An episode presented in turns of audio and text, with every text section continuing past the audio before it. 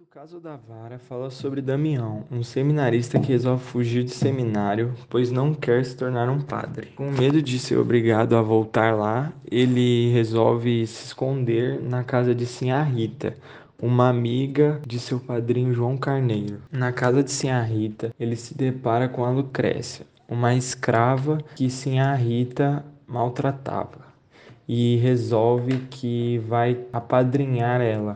Até que chega uma hora que sim a Rita resolve castigar Lucrécia e pede a Damião que entregue a vara para ela. Nisso, Damião pensa se deve ajudar Lucrécia, apadrinhando ela, ou entregar a vara assim a Rita para que ela ajudasse ele a não voltar para o seminário. Por fim, ele acaba entregando a vara para ela ajudar ele a não voltar para o seminário.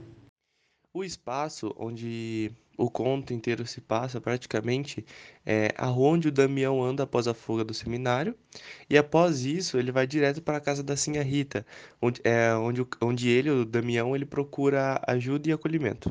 O tempo no conto ele é cronológico. Ele retrata aproximadamente uma tarde, né, que vai até o crepúsculo do mesmo dia, ou seja, até o finzinho da tarde, assim, mais ou menos. E o conto em si ele se passa por volta de 1850. O conto ele é dividido em quatro personagens principais, que é uma coisa que Machado de Assis fez e que eu achei bem legal, que acaba não deixando o conto focado em apenas em um personagem, e sim em quatro.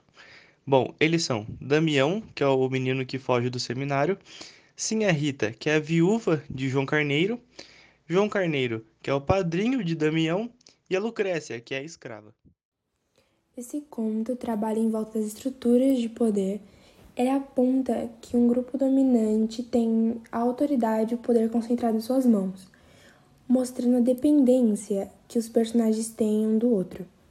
É muito instigante a mudança do protagonista sendo colocado em um local de vítima desde o começo do conto, mas em relação a ele Lucrécia, mostra o seu lado egocêntrico e que é algo é muito tratado nos contos de Machado de Assis que sempre aborda o egoísmo, a desumanização.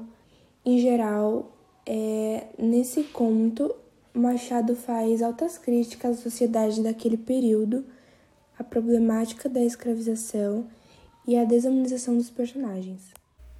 O objetivo geral do trabalho é abordar o conto, o caso da vara de Machado de Assis, falando sobre sua história, personagens e outros elementos que o compõem. Após observarmos tudo isso, podemos concluir que essa obra não nos mantém presos somente à narrativa de Damião, mas também ao drama de Lucrécia, que no final do conto ganha mais importância que o próprio protagonista, chamando a atenção do leitor com o modo que crianças escravizadas eram tratadas na sociedade brasileira do século XIX. Podemos também afirmar que esse conto nos apresenta uma narrativa que provoca ao leitor uma profunda reflexão sobre problemas sociais adivinhos da escravidão da época.